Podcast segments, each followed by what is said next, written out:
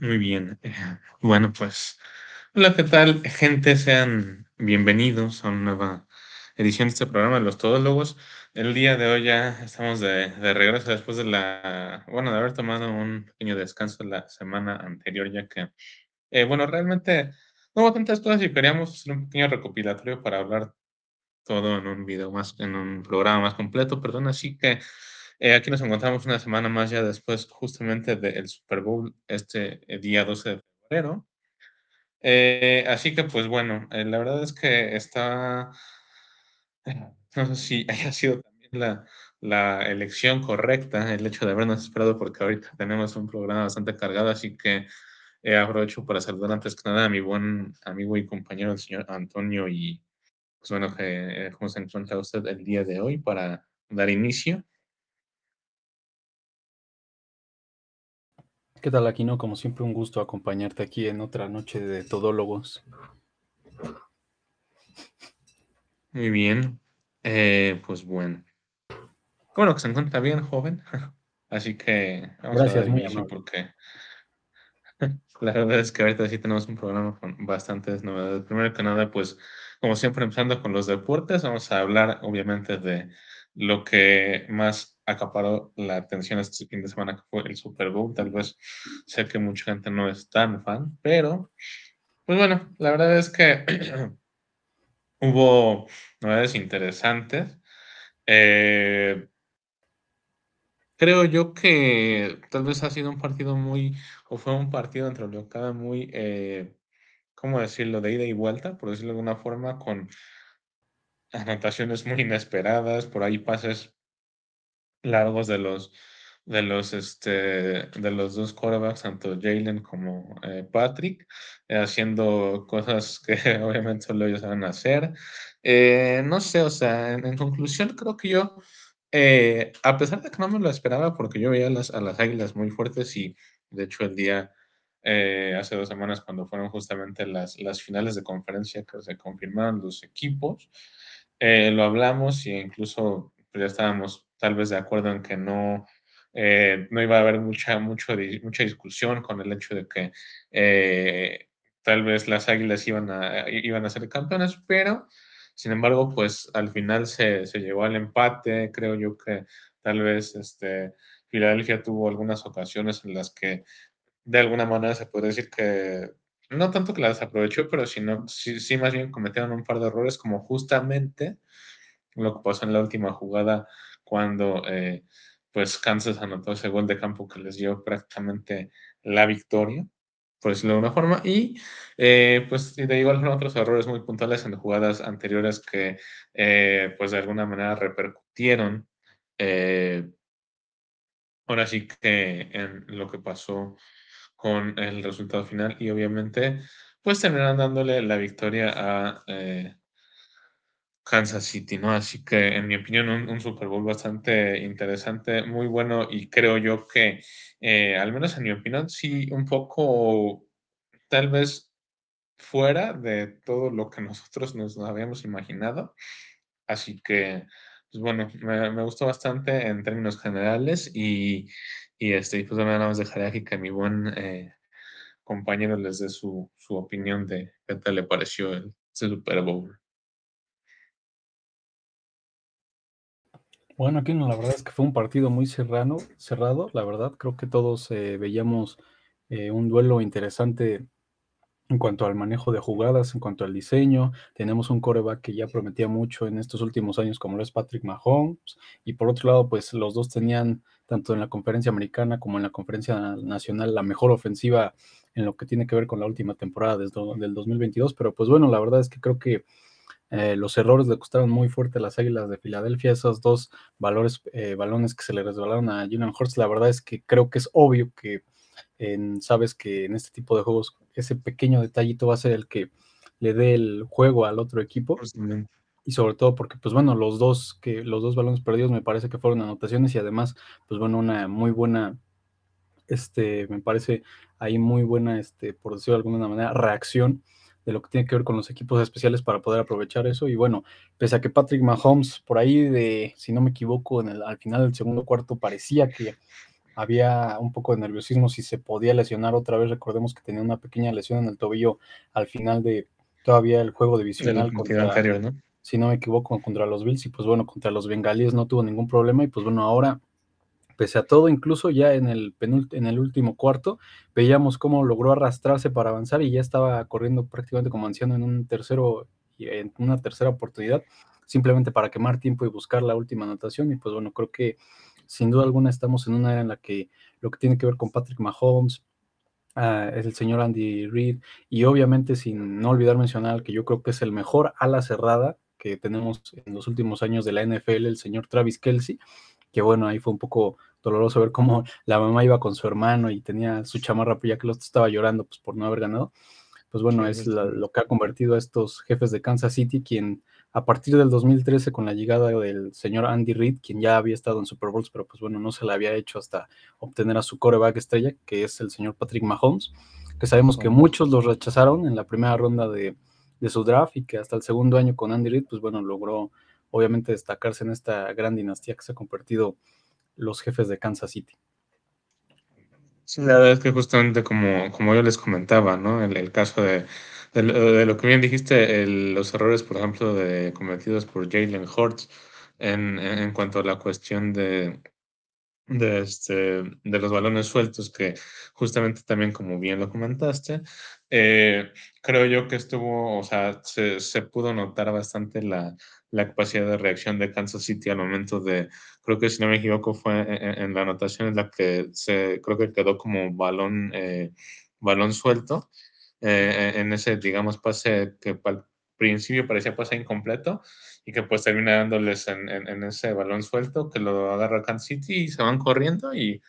pues básicamente termina dándoles la anotación que de igual forma pues eh, dejan tal vez un poco de lado eso que son cosas que suelen pasar incluso en Super Bowl, sino más bien lo que comentabas de los balones sueltos, pues es justamente como les decía, ¿no? Creo que ese tipo de errores muy puntuales es lo que puede llegar a ser que justamente en este tipo de contextos todo te juegue en contra básicamente y al final termines pues ahora sí que como pasó en este caso con, con las Águilas de Filadelfia y con Jalen Hurts pues eh, ahora sí que perdiéndolo prácticamente todo, ¿no? O sea,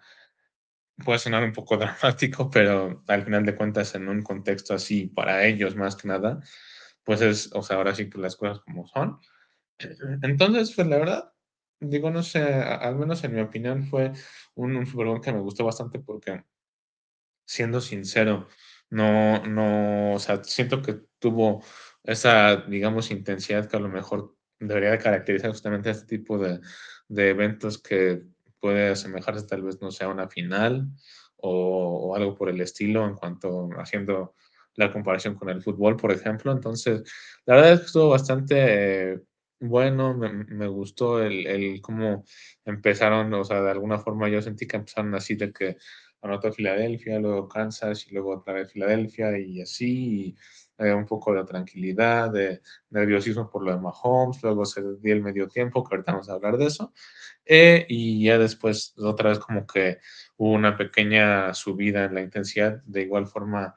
empezando con ya por ahí de repente em, empataban, luego ella no, y, y este Filadelfia se ponía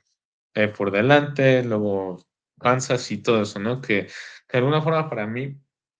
hizo el partido al menos dentro de lo que cabe, pues un poco más entretenido y, y, no como en algunas otras ocasiones ya tal vez ha llegado a pasar el hecho de que se vuelva un poco de alguna manera monótono o a cierto punto aburrido el partido. Entonces, a mi parecer creo que fue un buen partido. Eh, no, no sé si decir que Kansas fue el justo campeón, Ob obviamente se lo merece, ¿no? O sea, yo de alguna forma sí los apoyaba, porque creo yo que al menos Mahomes, siendo uno de los mejores quarterbacks de la actualidad, creo yo que lo tiene más que merecido, obviamente, al menos en mi opinión. Así que, pues bueno, eh, creo que en conclusión, no sé si te gustaría agregar algo más, pero creo yo que hemos visto un, un, buen partido, la verdad, o sea, no me quejo. Y al final, como les comento, no sé si haya o haya, haya sido más bien eh, Kansas el justo ganador, pero al menos eh, en, en, eh, en, conclusión, por decirlo de alguna forma, pues creo yo que eh, la verdad las cosas se dieron y al final, pues después del empate y todo, tenía que haber sí o sí, obviamente, un campeón. Y en este caso, pues terminó siendo Kansas City, ¿no? Así que te, gustaría agregar algo más, pero por mi parte sería todo.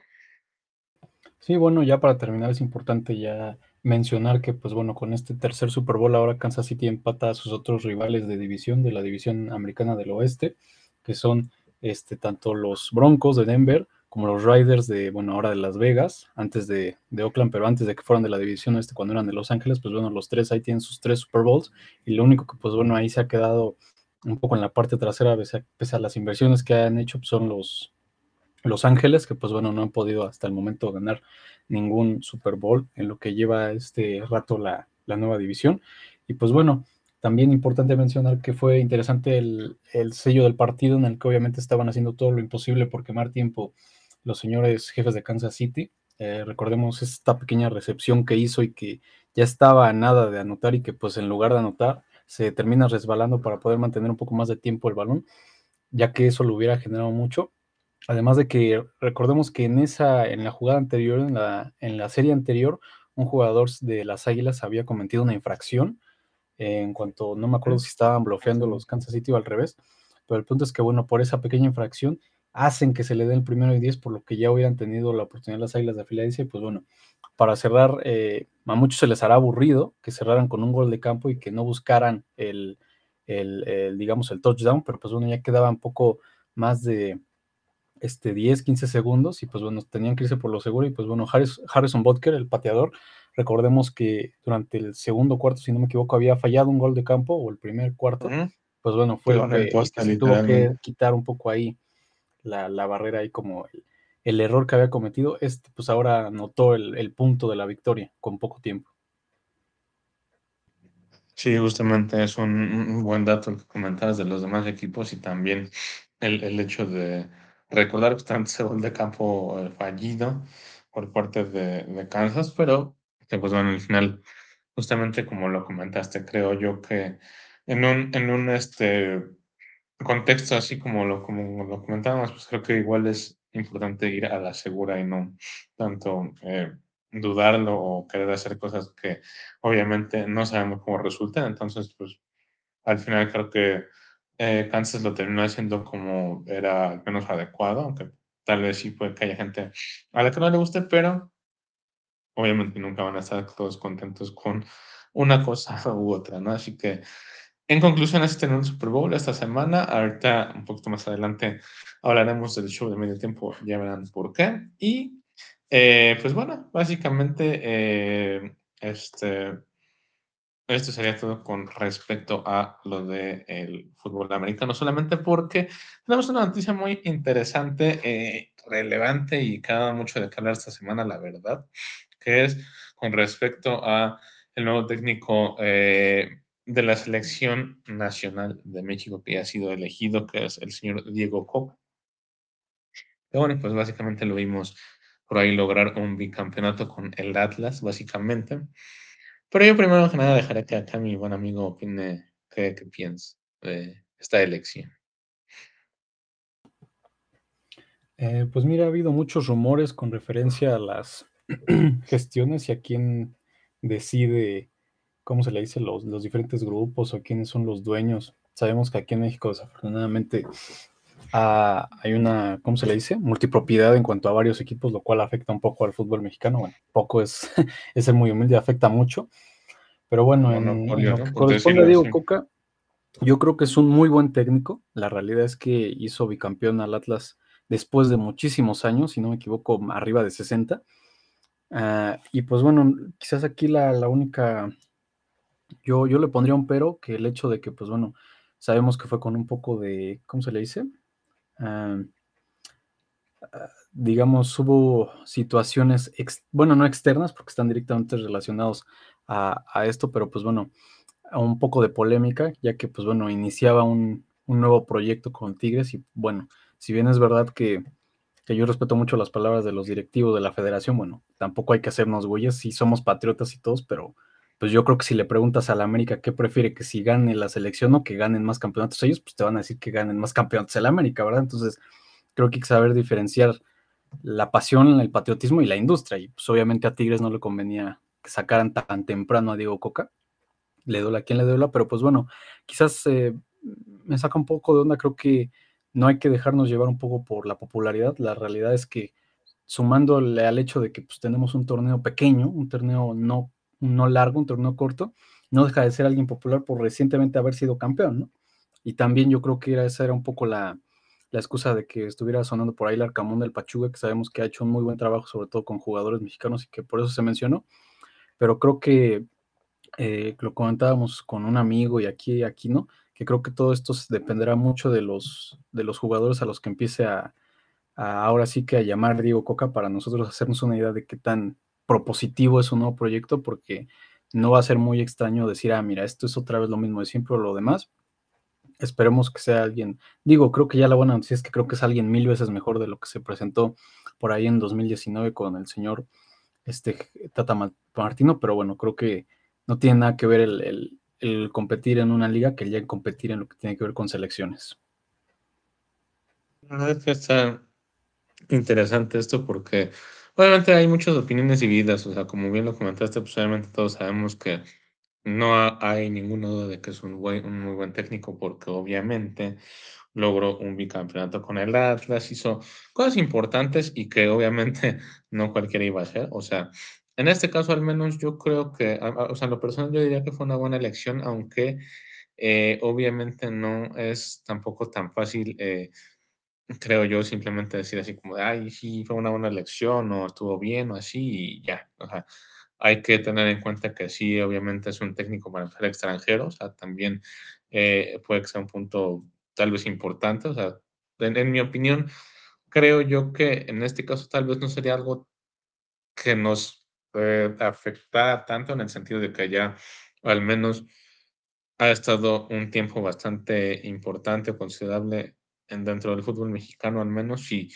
sabe de alguna manera cómo se maneja, aunque eh, obviamente ya a nivel selección, como dicen muchos, no es lo mismo. Eh, hay que verlo de una manera un poquito, en, este caso yo al menos lo diría como un poco de darle el beneficio de la duda, porque yo no tengo duda de que pueda hacer cosas buenas. Creo yo que al menos en mi, en mi opinión o en lo personal, obviamente siempre va a tener que ver, como lo comentaba aquí, eh, pues mi buen amigo al inicio, que eh, obviamente siempre va a tener que ver un poco más el hecho de los, los directivos y todo la gente de, de, un mayor nivel o rango dentro de, la, dentro de la federación, perdón, que obviamente creo yo que a veces el hecho de que pues por decirlo de alguna forma que por ahí metan mano, pues obviamente no es algo que no vaya a repercutir tal vez en un futuro, ya sea corto, mediano o largo plazo sobre todo un largo plazo, quiero pensar yo. Entonces, ahorita pues, ahora sí que las cosas hechas están, ya es técnico oficialmente y no habrá mucho más que hacer más que esperar y como les comentaba, pues darle el beneficio de la duda porque en lo personal creo yo que no, creo yo que no tendría por qué hacer mal las cosas y, y tal vez como incluso bien lo dijiste, o sea, puede ser argentino también todo, pero al menos creo que es un contexto un poquito diferente a lo que pasó por allá de eh, aquel año 2019, el, el buen eh, técnico, el señor Gerardo Martino, ¿no? Por ahí. Entonces, la verdad es que yo creo que se puede llegar a hacer bien las cosas si se gestiona de una buena manera el proyecto y si al menos eh, se lleva bien a cabo, de igual forma de aquí a pues bueno, obviamente no 2026 porque en ese momento ya va a iniciar el Mundial, sino tal vez unos eh, de aquí al siguiente año, 2024, tal vez. Entonces, pues bueno, en conclusión, creo yo que a mí se me hizo una buena elección, aparte de que obviamente sí causa un poco de controversia también lo que platicaste al inicio de que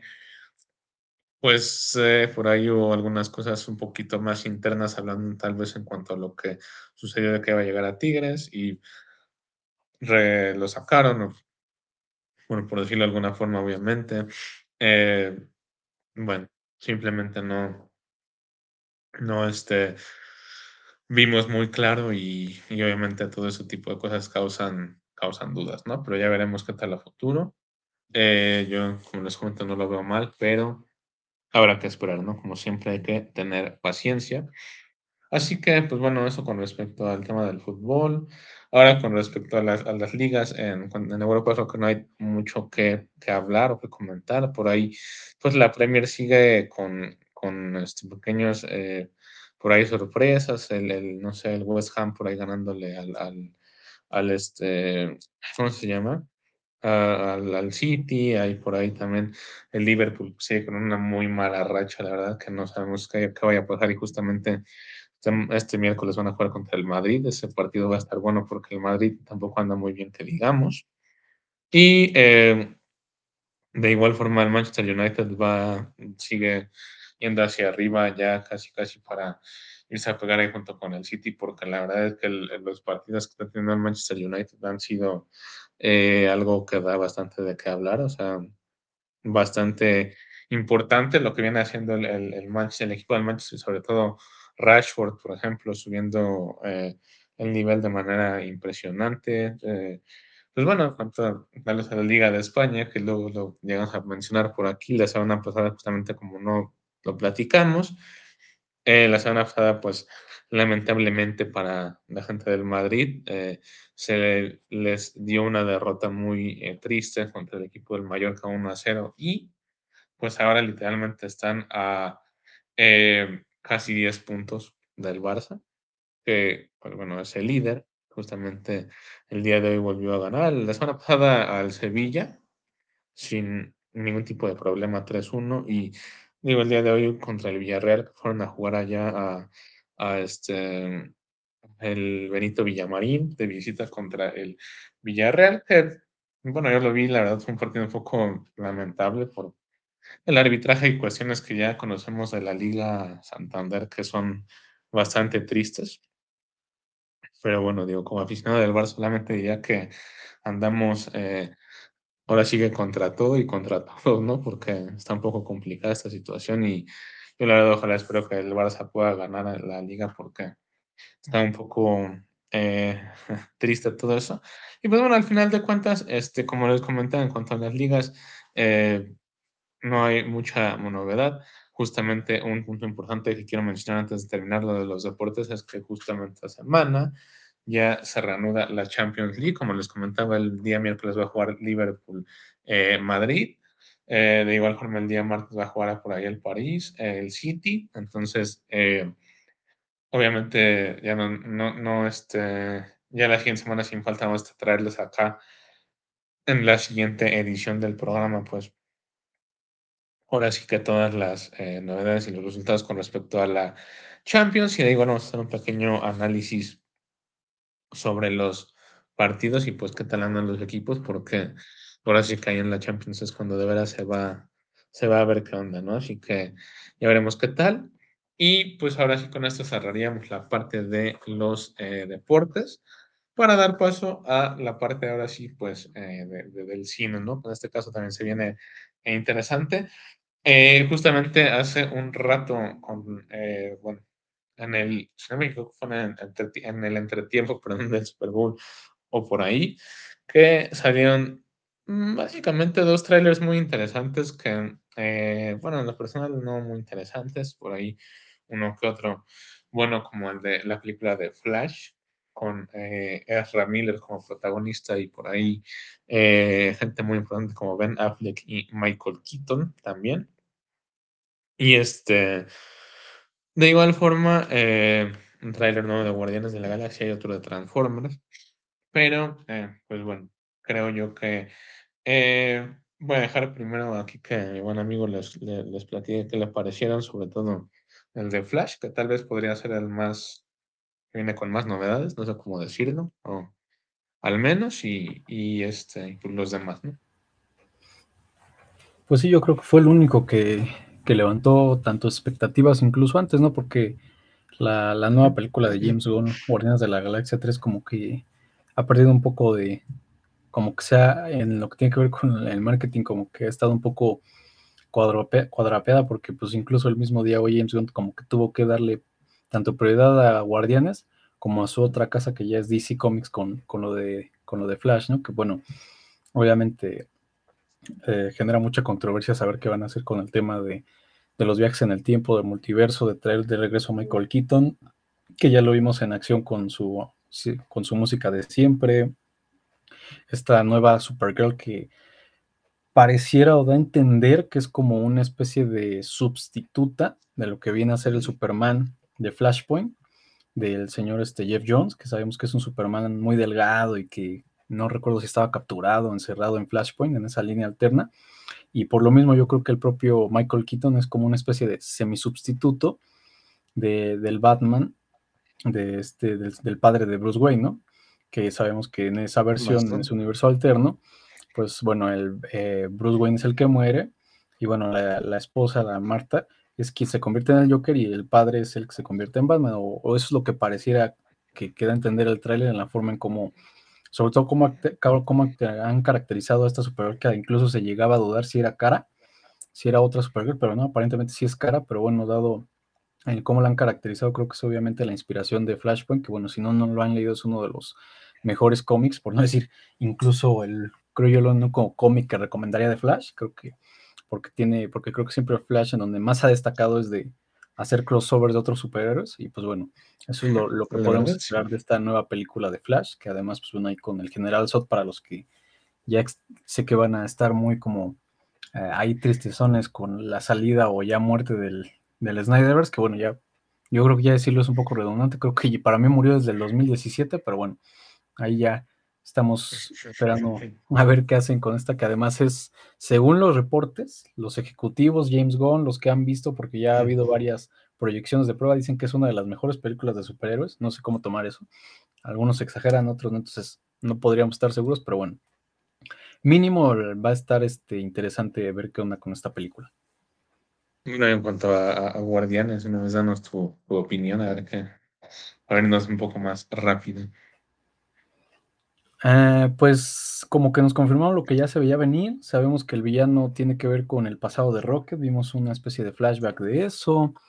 ¿Qué más? Eh, por ahí se sugirió una nueva relación con Starlord y, la, y esta Nebula, la hermana de Gamora, que sabemos que Gamora es la, la Gamora de otra realidad después de los acontecimientos de Endgame. Para quien no esté al tanto del MCU. Y, poco más. Creo que tampoco fue la gran... Eh, curiosidad, yo creo que no Sí, yo creo que es evidente que ni James Gunn, por estar en su propia casa DC, ni quería competir con DC con algo de Guardianes. Creo que ya el principal tráiler ya se mostró hace pocos meses. Y la propia Marvel, pues yo creo que si hubiera querido lanzar algo un poco más revelador, pues yo creo que hubieran sacado algo de, o de Secret Invasion, la serie de Disney Plus, o en su defecto de la nueva película, la siguiente a Ant-Man, que sabemos que es, digo, de Guardianes, que sabemos que es la secuela de Capitana Marvel, que pues bueno, tampoco hemos visto imágenes de, de la secuela de Capitana Marvel. Sí, la verdad está hablando primero que nada con respecto a um, tema del tráiler de Flash, la verdad es que no se ve nada mal, o sea, digo, fuera, fuera, ahora sí fuera del contexto de lo que ha pasado con Ezra Miller, eh, que obviamente no es algo como tal eh, eh, bueno, por decirlo así. Yo sé que de alguna manera, pues va a afectar su imagen, por decirlo de alguna forma, pero eh, al menos en lo personal creo yo que sí, este, lo, de alguna manera se nota que lo están haciendo bien, por decirlo así, y eh, al final de cuentas creo yo que están eh, introduciendo cosas importantes, en este caso, que, se puede decir que marcan un pequeño diferencial en cuanto a lo que justamente pues nos, nos mostraría en este caso si quisieran adaptar literalmente el cómic, calcarlo a la película, creo yo que no estaría mal, pero en este caso haciéndolo así como una nueva novedad interesante, no, no, no lo veo mal, la verdad. O sea, ya la película de igual forma tiene por ahí una fecha para junio 16, que digo, por, por ahí si a alguien le interesaba, pero eh, digo, al final de cuentas, en, lo personal creo yo que está un poco mejor esto de, de, hacer el pequeño cambio de, por ejemplo, como tú lo comentabas, de el Batman de Michael Keaton, que de alguna forma se puede decir que va a sustituir al Batman de Thomas Wayne en, el cómic original de, de, Flashpoint Paradox. Y obviamente, eh, eh, tal, tal vez el hecho de ver a, a, en lugar de, de ver a, Superman o, a Clark como tal. Eh, la verdad es interesante, a pesar de que todavía no haya tampoco tantas cosas. Digo, aún así, obviamente creo yo que va a, tratarse de lo que tal vez de alguna manera todos ya esperábamos, que es eh, mm, viajes en el tiempo, eh, las variaciones en, la, ahora sí que en, en, la, en, las líneas temporales, por decirlo de alguna forma, y eh, pues bueno, básicamente eso en lo que va a consistir y el cómo es que pues podría arreglarse o no el multiverso en ese caso. Pero la verdad es que al menos a mí, en, mi opinión, pues lo que se ha visto en el trailer me gustó, o sea, no, no es tampoco, lo digo dejando un poco de lado mi, mi, fanatismo por, por eh, creo yo que, no sé, o sea, eh, el Snyder verso o el hecho de simplemente pues decir, ah, no, me gusta lo que hace Ramiller, porque como les comentaba, obviamente todo lo que eh, todo lo que se vio envuelto pues de alguna manera le dio una mala imagen. Pero bueno, ya dejando de lado eso, creo yo que fue un trailer bueno en, en, mi opinión y, la verdad terminó estando, al menos en mi opinión, muy bueno. Y pues sin mucho más agregar, creo que Simplemente queda esperar para ver al menos el segundo tráiler y pues básicamente su llegada ahora en, junio, como les comentaba. Yo la verdad le tengo fe, siendo sincero, a pesar de que eh, puede parecer que no hay mucha esperanza para la película y la franquicia. Yo creo que le irá bien y pues Simplemente eso, y con respecto al tráiler de, Guardians of the Galaxy, pues por ahí también, como les comentaba, sin muchas novedades, ¿no? Lo que vimos eh, eh, va a ser un villano eh, que tiene que ver con, con este, el pasado de Rocket, por ahí lo del flashback, por ahí viendo a Adam Warlock que no se ve muy bien que digamos, o sigue sin verse bien que digamos.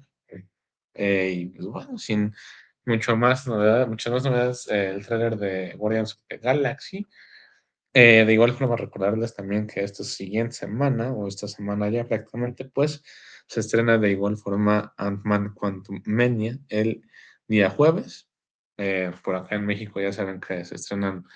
la medianoche, o sea, hace el miércoles a las 12 de la noche. Y pues bueno, como les comentaba con respecto a Guardians of the Galaxy, creo que no hay muchas novedades, eh, nada muy interesante. Y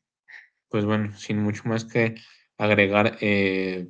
me gustaría pasar a un tema importante que tiene que ver con James Gunn, que, bueno, por ahí también de lo que básicamente él eh, tiene planeado hacer en un futuro con, ahora sigue con el eh, universo de DC, porque ya sabemos básicamente de lo que se va a encargar. Por ahí tal vez diría que vemos cosas interesantes, como por ejemplo el caso de, eh, por ahí en la serie de Amanda Waller, que de alguna manera a mí se me hace eh, de alguna manera interesante, tal vez. La, la de eh, Linterna Verde también, porque de alguna manera ya se habló que va a incluir a, los, a las dos versiones de Linterna Verde, tanto a la de Hal Jordan como a la de John Stewart, y que, pues bueno, Linterna Verde es uno de mis personajes favoritos de el universo de DC y eh, da igual forma la serie de, de, este, Supergirl que, eh, eh, bueno, pinta interesante. Authority, por ejemplo, y al final eh, Swamp Thing también, que pues bueno, sabemos que Swamp Thing es este personaje del universo de, de Batman. Y bueno, no, no sé, al, al, menos eso es lo que yo veo interesante en, en, en mi opinión y yo creo que como les comento, ¿no? O sea, con, con James Gunn creo que tampoco, también hay que darle de alguna manera el beneficio de la duda y no simplemente pensar que no hará bien las cosas. Y pues bueno, al final de cuentas, eh, no, no creo tener mucho más que agregar. Simplemente dejaré que aquí mi buen amigo les dé su opinión porque creo yo que él tal vez tiene una opinión obviamente diferente y pues bueno, no sé qué quieras más eh, comentar con respecto a estas novedades para el universo de DC.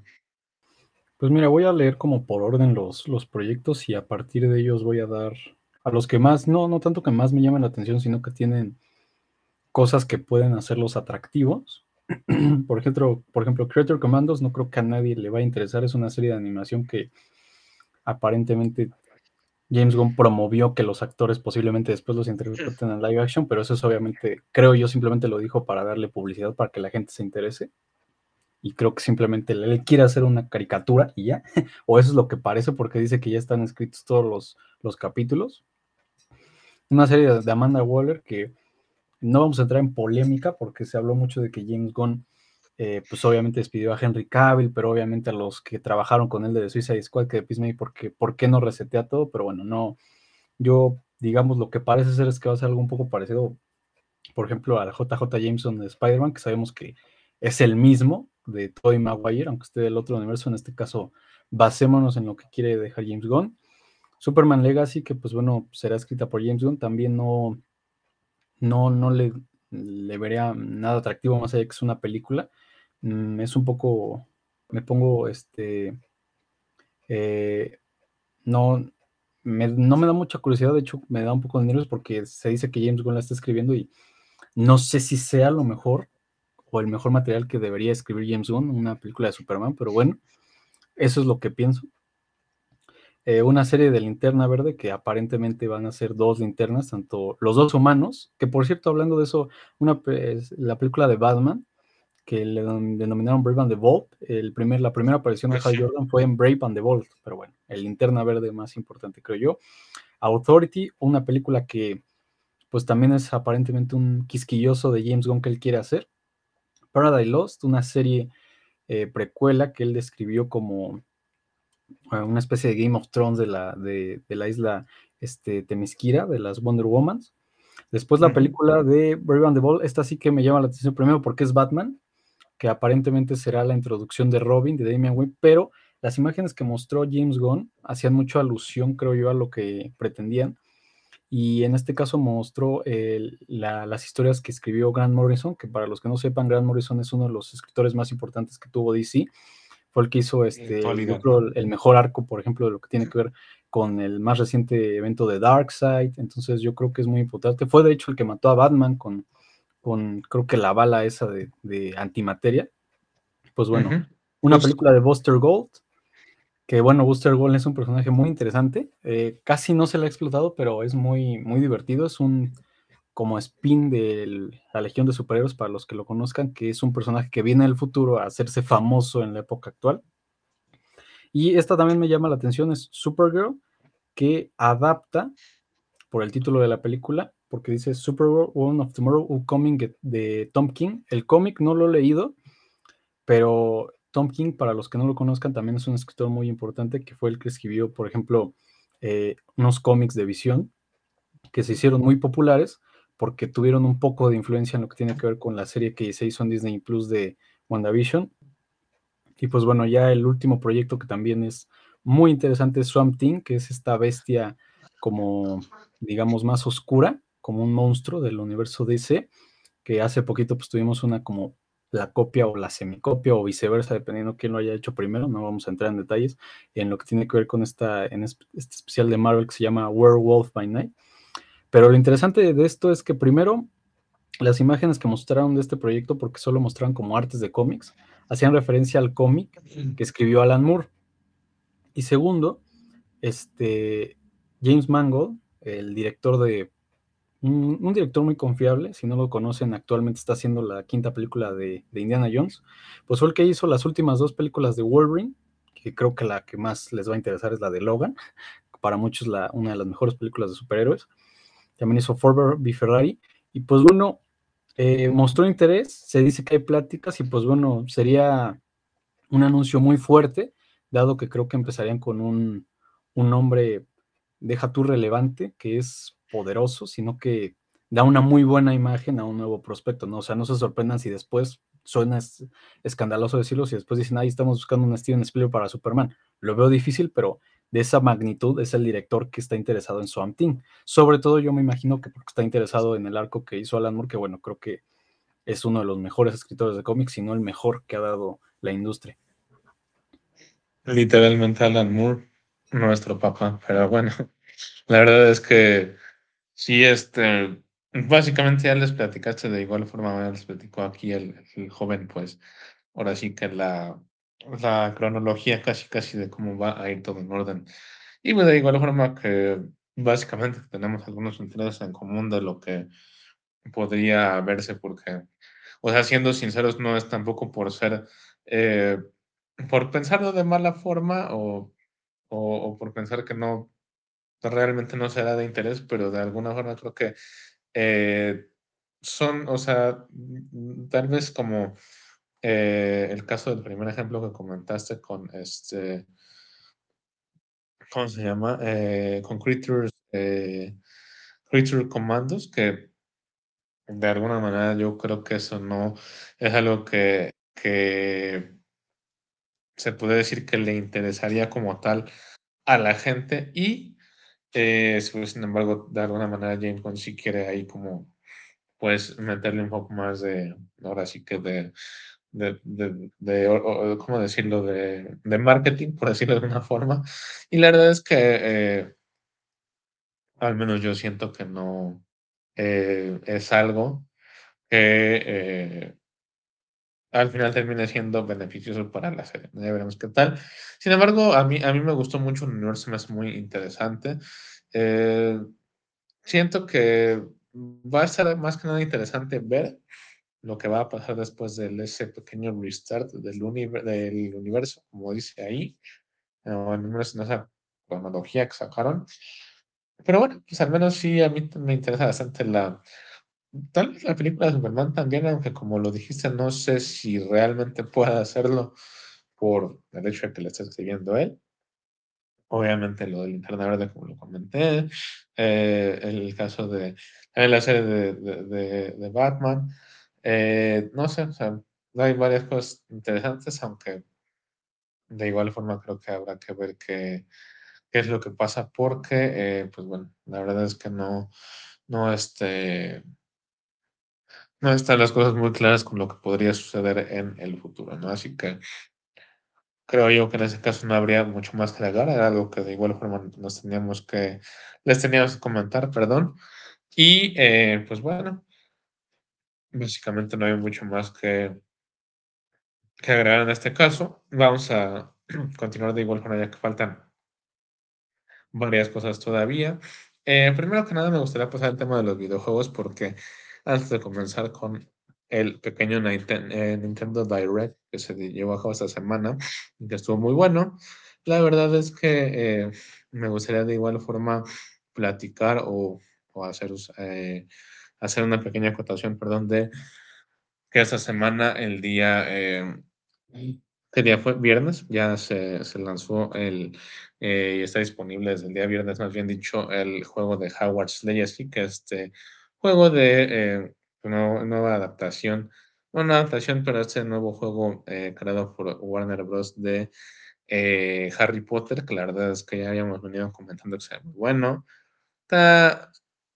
Viene con muchas novedades muy interesantes y eh, bueno, sin embargo, eh, ya, ya ha llegado, ya hay gameplays, eh, incluso, incluso para la gente que quiera pues ir a verlo para ver más o menos cómo está la cosa y eh, antes de comprarlo, por igual forma, por si es que le interesa. Recuerden nada más que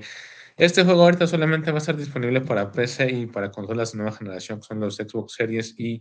el PlayStation 5. Y, o bueno, los PlayStation 5, obviamente también la edición digital y todo. Pero para las consolas de la anterior generación, o sea, Xbox One y PlayStation 4 va a llegar en abril. Y para la Nintendo Switch hasta eh, mayo, si no me equivoco. Entonces, tengan mucho en cuenta eso y pues bueno, yo como la verdad no he podido ver tanto al respecto, dejaré que pues mi buen amigo les comente rápidamente qué le ha parecido en por ahí un pequeño gameplay, uno que otro gameplay que haya visto y no sé, básicamente, ¿qué, qué te ha parecido, amigo mío? Pues mira, no me voy a basar tanto en la jugabilidad, porque como tú y yo sabemos, ninguno le hemos tenido la oportunidad de jugarlo. Tampoco me voy a basar mucho en los gráficos ni en, ni en eso, pero dado que sí ya he podido intuir más o menos de qué va la historia y todo eso, este, obviamente hay sentimientos encontrados, igual contexto. Eh, para los que no sepan, esta, esta es una precuela a Harry Potter, entonces eh, eh, siempre ha habido mucha, por así decirlo, ironía, porque cuando veías las películas de Harry Potter parecían que estaban ambientadas en la época actual, pero se supone que no, se supone que son unos, digamos, unas dos generaciones para atrás, de los noventas, digamos, era de los noventas para arriba, cuando están escritos los libros de J.K., y pues bueno, las pelis salieron en los, en los 2000, entonces claro, no, como que no había un gran golpe generacional que dijeras, ay, sobre todo porque casi todo está en Howard, este, para que sintieras que estuviera en los 90, entonces, por ejemplo, en las últimas películas, no sentías que estabas, eh, por ejemplo, en el 2000 o en el 2010, ¿no? Era como que, ah, pues sí, están en la actualidad, pero bueno, les aclaro que tanto los libros como las películas se supone que están eh, ambientados en los años 90 es durante el transcurso de la Segunda Guerra Mágica. ¿Y por qué aclaro esto? Porque aquí sí que se va a sentir muchísimo el hecho de que sea en una época muy antigua, es, es una época pre-Harry Potter, pre-Dumbledore, pre-todo eso. Entonces hay muchas cosas que, que, influyen en eso. No sé si esto lo hicieron eh, con la intención de que esté más adaptada a lo que es el mundo de Harry Potter, entonces que no se sienta un, un gran golpe de, del cambio, pero yo siento que esto no, no es la mejor decisión porque, digamos, el juego comienza en el mundo mogul, o eso pareciera, o tal vez no, pero pues tú no sabes si sí lo es o no, porque como están tan familiarizados los mundos, eh, no sientes una pared de magia que, te invita cuando entras al otro mundo. Algo que sí se sentía, ¿no? En, tanto en los libros como en Harry Potter, porque pasas de tener carros a tener animales que, te transportan y todo eso. Pero bueno, eh, creo que la historia, como muchos saben, también es nueva, no, no, no es de J.K., es, es, escrita nueva, entonces tiene mucho que ver con, con lo que se le denomina en, en, los libros la magia antigua, que para los que la magia antigua es algo relacionado con el amor y todo eso, que, tuvo mucho que ver con,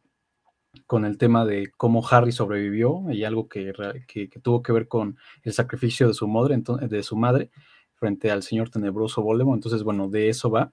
Y bueno, creo que sin ir más ya a detalle, me parece que es muy interesante. Creo que eh, ya lo habíamos comentado aquí, pero digamos, dado los strikes que había generado la franquicia, lo que tiene que ver con cine y con ciertas polémicas que la verdad es que a nosotros nos interesan, pero relacionados con los involucrados específicamente con J.K., como que el mundo mágico había estado estancado en una situación un poco incómoda en cuanto a fandom, en cuanto a popularidad, aunque a muchos no lo, no lo quieran aceptar. Y bueno, esperemos que este juego yo este, logre volver a traer a la gente al mundo mágico, porque la realidad es que ya tiene muchísimo tiempo que salieron los libros y muchísimo tiempo que salieron las pelis. Entonces creo que esto, este tipo de franquicias lo ameritan. Entonces creo que es una buena oportunidad para las, los que en su momento no ni leyeron los libros ni vieron las películas, pues adentrarse a este mundo mágico ahora a, a partir o a través del buen gaming. Sí, e, e, eso justamente a mí se me hace un punto importante porque para quienes a lo mejor en, algún momento pues, no estuvieran tan interesados en el mundo de Harry Potter, en ver las películas, leer los libros, escucharlos, etcétera, etcétera. Es un, en mi opinión, una buena oportunidad para adentrarse justamente en este universo, ya que eh, en lo personal sí me gusta a mí bastante y creo yo que vale mucho la pena, por decirlo de una forma, eh, como lo comentaba, si no has eh, visto nunca qué onda con esto y así, pero te gusta mucho, eh, bueno, los videojuegos y todo, bueno, dale una oportunidad, la verdad es que al final puede que te termine gustando, que digas, no, es que eh, lo jugué y ahora quiero ver las películas para ver de qué trata, o sea, al final de cuentas creo yo que vale la pena y, también recalcar el hecho de que eh, en, en, el día que salió justamente el viernes, ya andaba por ahí en, en, las, en, las este, tendencias de Twitter, por ejemplo, andaba eh, en todos lados, YouTube, los videos, los gameplays con muchísimas visitas, o sea, sí causó demasiado eh, hype el juego como tal, entonces creo yo que por algo, eh, por algo lo es más bien. Entonces, de alguna forma creo yo que va a estar interesante lo que podría pasar. Y eh, bueno, lo que puede pasar básicamente con la gente que de alguna manera como les comento, puede que lo juegue y termine gustándole todo este mundo de Harry Potter. Y pues bueno, sin mucho más que agregar, yo hasta ahí lo dejaré porque de igual forma yo no he visto, yo no he visto gameplays, no lo he podido jugar todavía y no hay mucho que podría comentarles realmente. Si les soy sincero, entonces, pues bueno, la verdad es que hasta ahí lo dejaremos en este punto, pero sin embargo, como les comentábamos, a pasar a hablar rápidamente del Nintendo, del Nintendo Direct que se llevó a cabo esta semana y que estuvo un par de cosas interesantes que a mí me gustaron en lo personal. Sobre todo, por ejemplo, anunciaron ahí un DLC de Xenoblade Chronicles 3 que ya está puesto para lanzarse este eh, jueves 16 de febrero, que en lo personal creo yo está muy bueno y de hecho eh, mostraron por ahí una cinemática del, eh, del Chronicles 4 con... bueno, básicamente no va a cambiar mucho la, la jugabilidad y todo eso, pero sí hicieron la acotación o sí recalcaron el hecho de que va a tener más historia va a ser un, un eh, más completo, por decirlo de alguna forma, ya que pues sabemos, sabemos que justamente el Xenoblade Chronicles 3 no tiene una historia muy vasta que digamos y de igual forma pues a veces no todo es acción, la verdad, ¿no? Entonces, eh, pues bueno, no, no, este, no hay mucho más que agregar, pero la verdad sí lo veo como una W por parte de Nintendo. Y otra W muy grande también por parte de ellos que veo es que la, el 30 de marzo se va a dar la llegada de Dead Cell, que es, eh, bueno, Dead Cell se puede decir que es una secuela de Castlevania, entonces va a ser Dead Cell eh, de vuelta a Castlevania. Y la verdad es que sí es uno de los juegos que creo que más hype le están causando, sobre todo a quienes son los más fans de, de, de Castlevania o en su defecto a quienes en algún momento lo probamos y nos gustó bastante. Eh, yo la verdad sí veo eso bastante interesante porque creo yo que es una secuela que de alguna manera va a tener una repercusión importante, sobre todo en la comunidad de Nintendo. Entonces, es un juego que en lo personal espero y espero también poder comprarme una Switch pronto para poder al menos probarlos. Y de igual forma vamos a tener eh, después para el 17 de marzo, en esas fechas también, el Bayonetta Origins, eh, eh, que es el de Cereza de los Demons, que va a llegar justamente el de, el de, este, ¿cómo se llama? El 17 de marzo, como les comentaba, perdón. Y básicamente aquí lo que va a pasar es que sabemos que Cereza se ha puesto como el, bueno, como es Bayonetta Origins, sabemos que el, los orígenes de Bayonetta se representan un poco con cereza, y al final de cuentas en este, lo interesante de este Bayonetta va a ser que no vamos a usar a Cereza como tal, sino a su demonio, por eso va a ser de los demons también, vamos a, estar utilizándolo para combatir y pues al final de cuentas Cereza va a ser como un poco la coprotagonista y eh, ayudando a, su demonio y todo, entonces lo veo interesante, aunque la verdad pues no soy muy fan de Bayonetta, siendo sincero, o sea, eh, Ahora sí que trataré de leer un poco reseñas esto cuando salga, pero no, como les comento, sí, ya tengo una, una Switch, no será el primer juego que planeo jugar, entonces ya veremos qué tal. Y realmente no hubo mucho más, o sea, bueno, hubo, un par de anuncios más, pero al menos en lo personal esos creo que son los más interesantes porque la verdad es que eh, regularmente no estamos tan acostumbrados a ver de directos de Nintendo y sin embargo en este caso eh, fue a pesar de ser un, directo corto creo que lo hicieron bien y sobre todo con anuncios importantes como estos que al menos tienen comunidades muy fieles y que yo creo que de alguna manera van a, influir bastante y a causar bastante hype. Entonces, pues bueno,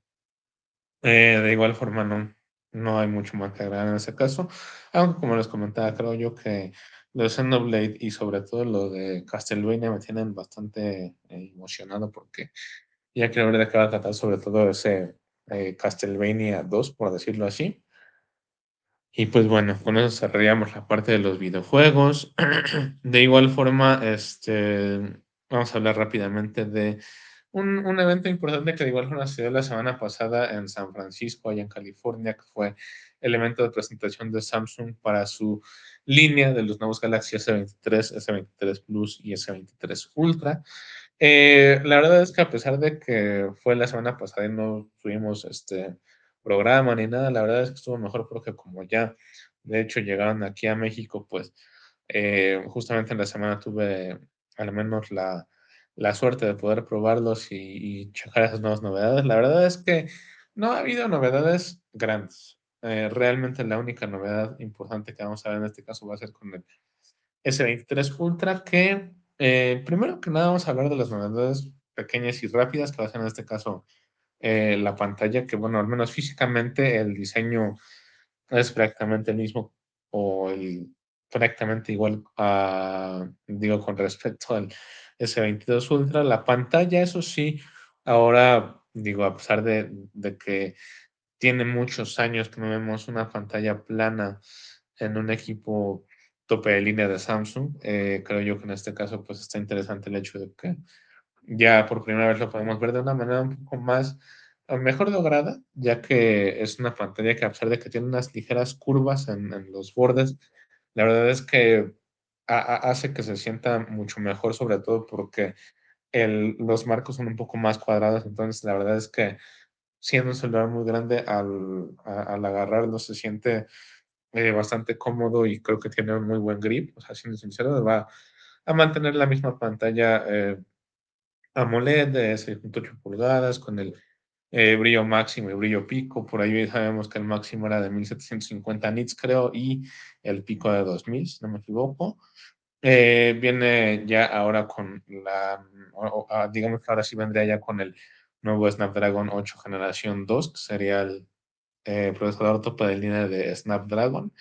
eh, que pues ahora se dice que básicamente va a ser más eficiente y con un 40% más de rendimiento más, con un 40% más de rendimiento para la GPU, perdón, que habrá que ver. Lo que sí puedo confirmar es que ahora el S23 Plus eh,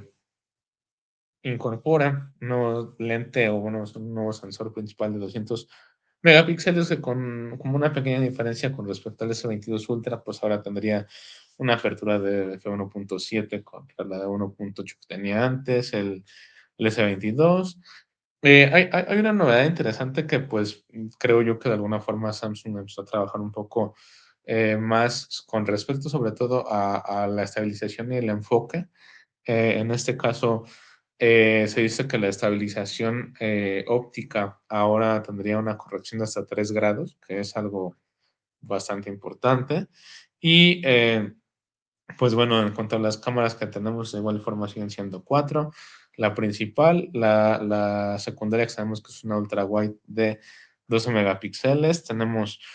otras dos que de igual forma son utilizables. Es una telefoto de tres aumentos ópticos y otra telefoto de 10 aumentos ópticos. Hay que tenerlo eso muy en cuenta. Y ahora una novedad muy interesante que a pesar de que muchos creen que ya estaba antes en, en otros equipos o que ya estamos viendo otros equipos, pero solamente en este caso Samsung lo ha implementado así, es eh, que ahora en las cuatro cámaras posteriores, o bueno, en las cuatro digo, en, en todas, incluyendo la frontal, se va a poder grabar en videos en 4K 60 FPS con eh, HDR10 Plus, que es eh, básicamente el formato de HDR que utiliza Samsung. Y pues la verdad está muy interesante porque al menos sabemos que no es tan fácil manejar todo lo de los formatos con el HDR, pero al menos en, en, este, en los teléfonos que tienen la capacidad de grabarlo y de reproducirlo, al menos se, se puede ver bastante bien y se nota bastante el HDR.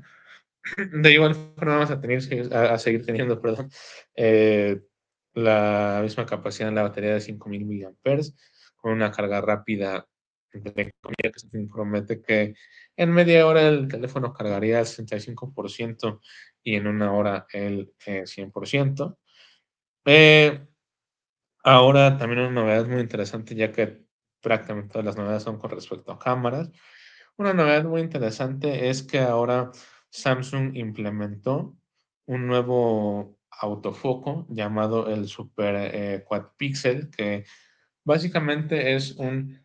autofoco que utiliza cuatro píxeles adyacentes eh, de manera horizontal y vertical en la cámara,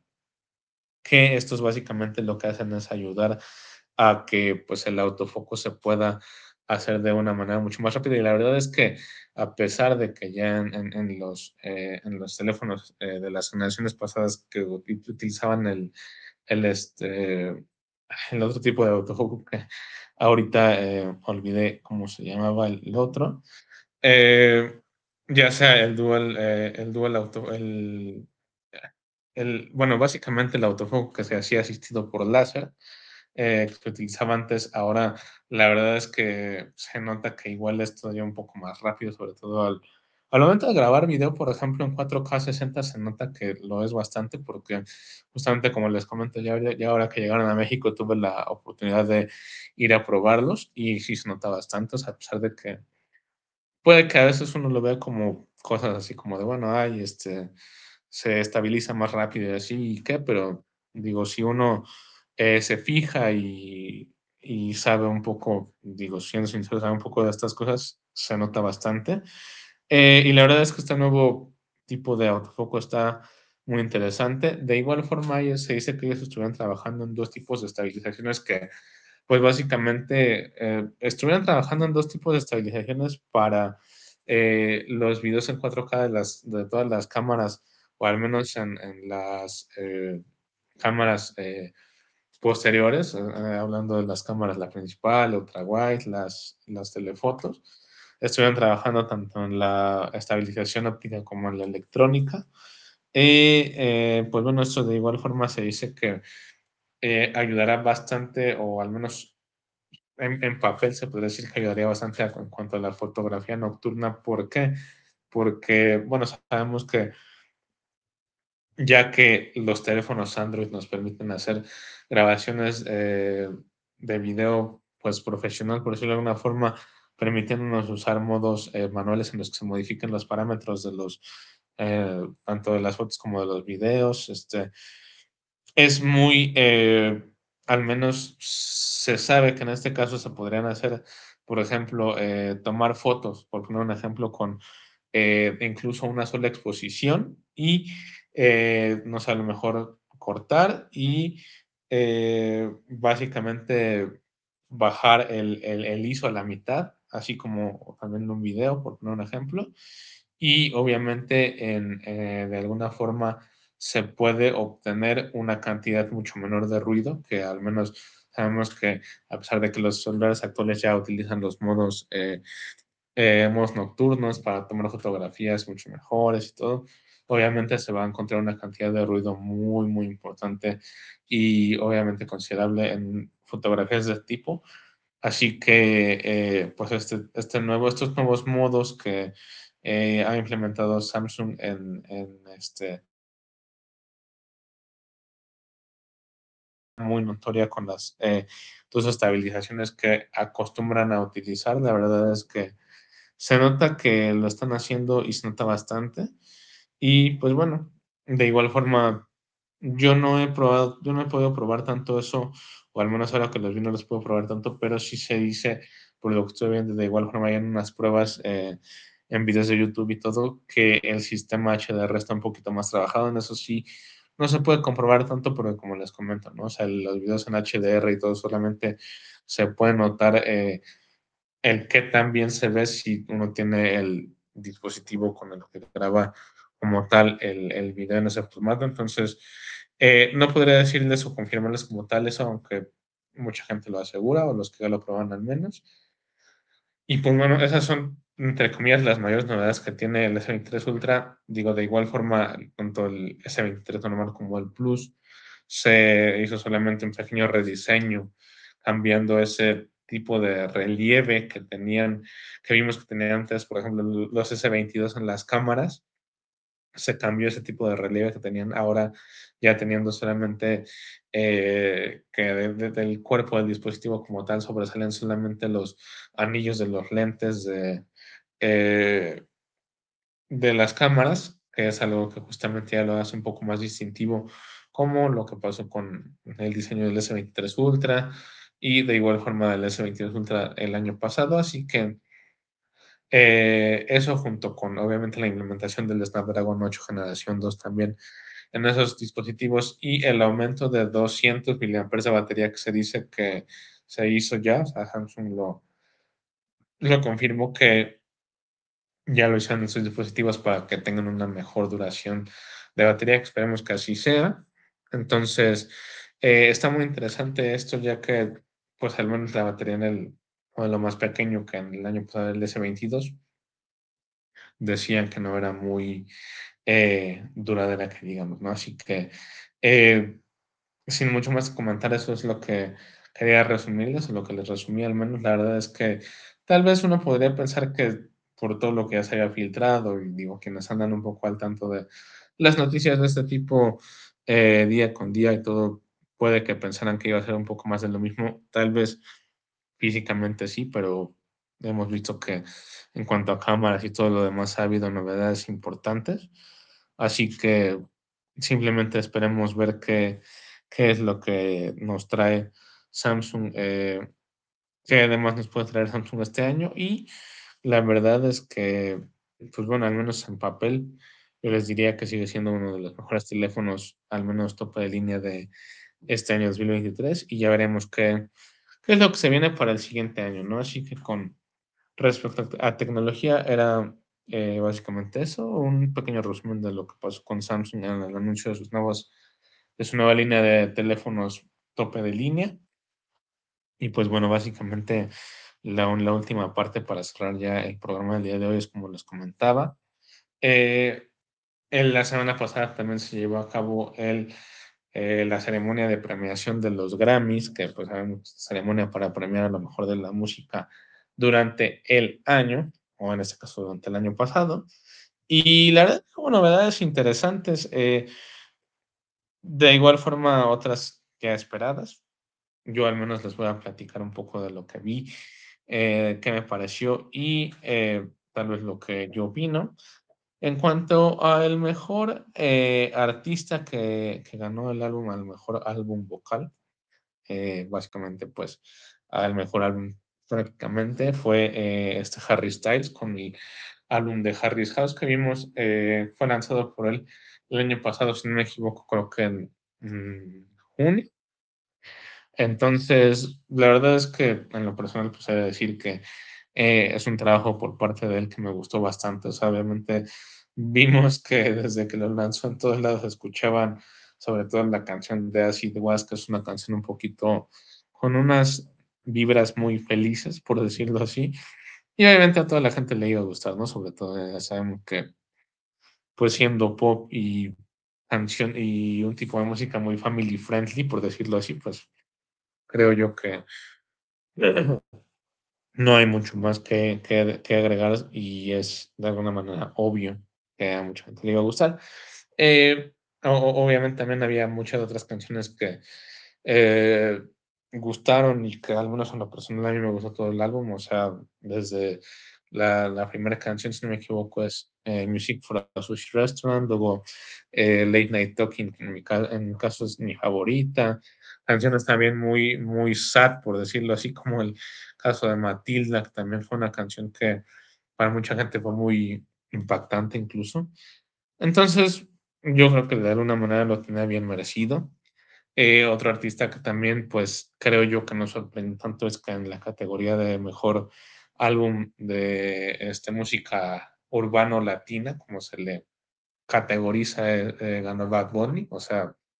creo yo que de igual forma era obvio porque no había alguien que le compitiera con ese álbum tan famoso que vimos sacó en, en este mayo del año pasado. Bueno, si no me equivoco, fue abril, mayo, no me acuerdo bien. Eh, pues bueno, básicamente no dejamos de escucharlo tampoco desde que salió, desde que salió ese álbum, canciones de ese mismo álbum, ¿no? Así que, eh, valga la redundancia, así que igual creo que lo tiene bien merecido. Y otro que a mi parecer lo tenía más que merecido, aunque muchos pensaban que no era Kendrick Lamar para este, la, el mejor álbum de rap del año pasado, pues obviamente se lo llevó por eh, Mr. Morad the Big Steppers. La verdad es que hasta ahorita sigue siendo mi álbum favorito. Digo, tal vez en, en cuanto a la categoría del rap, para mucha gente estaba muy discutida porque justamente vimos lo que hizo Kendrick eh, de igual forma por allá en mayo. Luego vimos lo que hizo, hicieron artistas también, por ejemplo, Drake. Eh, por ahí también como, creo que fue igual creo que en noviembre o octubre, noviembre, cuando sacaron, eh, no recuerdo el nombre de este álbum que sacó con 21 Savage, que de igual forma muy bueno. Y eh, el caso de Metro Boomin, por ejemplo, cuando creíamos que había terminado el 2022 y que ya no iba a salir nada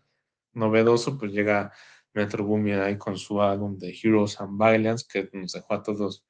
sí un poco impactados y que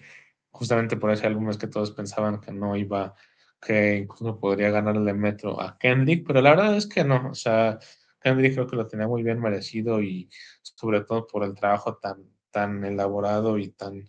tan bien hecho que logró eh, después de básicamente cinco años, ¿no? Que, bueno, sabemos que su último álbum de Kendrick había sido lanzado en 2017, que fue Damn, ¿no? Así que para mí lo tiene más que merecido y obviamente digo, pues cómo no, si Kendrick también ha sido o es prácticamente, pues, eh, mi rapero favorito al menos actualmente, ¿no? Eh, de igual forma, por ahí el mejor, el mejor dueto, como lo categorizaron, gana Sam Smith y Kim Petras, que digo, al menos lo, lo, menciono porque Sam Smith es un, un, artista que desde hace un par de años me gusta bastante y de igual forma por ahí un, un álbum que tal vez sí de alguna forma pasó un poco desapercibido, pero que obviamente tenía que estar por ahí también, sobre todo porque es la artista con más Grammys hasta el momento, si no me equivoco, es el de eh, este álbum de Beyoncé, que ganó eh, eh, al menos su, nuevo álbum que lanzó este año, que si no me equivoco se llama de igual forma Beyoncé. Eh, ganó para empezar la categoría de mejor álbum eh, Dance Electro, porque sabemos que más o menos por ahí iba el enfoque del álbum de Beyoncé y también la mejor canción de R&B, ¿no? Así que es muy importante y obviamente también la, la, este, perdón, el Grammy que se llevó también eh, Adele como eh, mejor interpretación como solista, porque pues justamente vimos lo que pasó el, el año pasado, con el lanzamiento de su álbum 30, que fue pues tal vez un álbum que a todos nos dejó un poco impresionados por eh, el contexto tan triste, ¿no? Que sabemos que envolvió ese álbum y que obviamente pues fue algo en su momento bastante eh, difícil y duro para ella, pero pues bueno, igual, igualmente de alguna forma ya eh, pues pasó y terminó siendo algo que le dio una de las mejores, este, mm, básicamente un Grammy, ¿no? Que al menos para ellos es algo muy importante. Así que, eh, pues este, de igual forma fue un pequeño resumen que hacer con respecto a, los, a, a lo que vimos la semana pasada, porque hubo, como lo vieron, muchas cosas cosas muy importantes, unas más que otras, obviamente. Ya terminó ahora sí la temporada de la NFL, vamos a tratar de darle un poquito más de seguimiento ya a la parte de los deportes, hablando en cuanto a el eh, fútbol, las ligas y eh, de igual forma la NBA que ya se va a empezar a poner buena en, dentro de poco. Así que obviamente no hay que eh, dejar de tener eso en cuenta y pues creo que el día de hoy hemos terminado. Y sin mucho más que agregar, pues obviamente se les agradece por habernos acompañado una semana más. Esperemos que tengan un buen día, tarde o noche, sea cual sea la hora en lo que nos estén escuchando. Y nos vemos la próxima semana con mucho más información.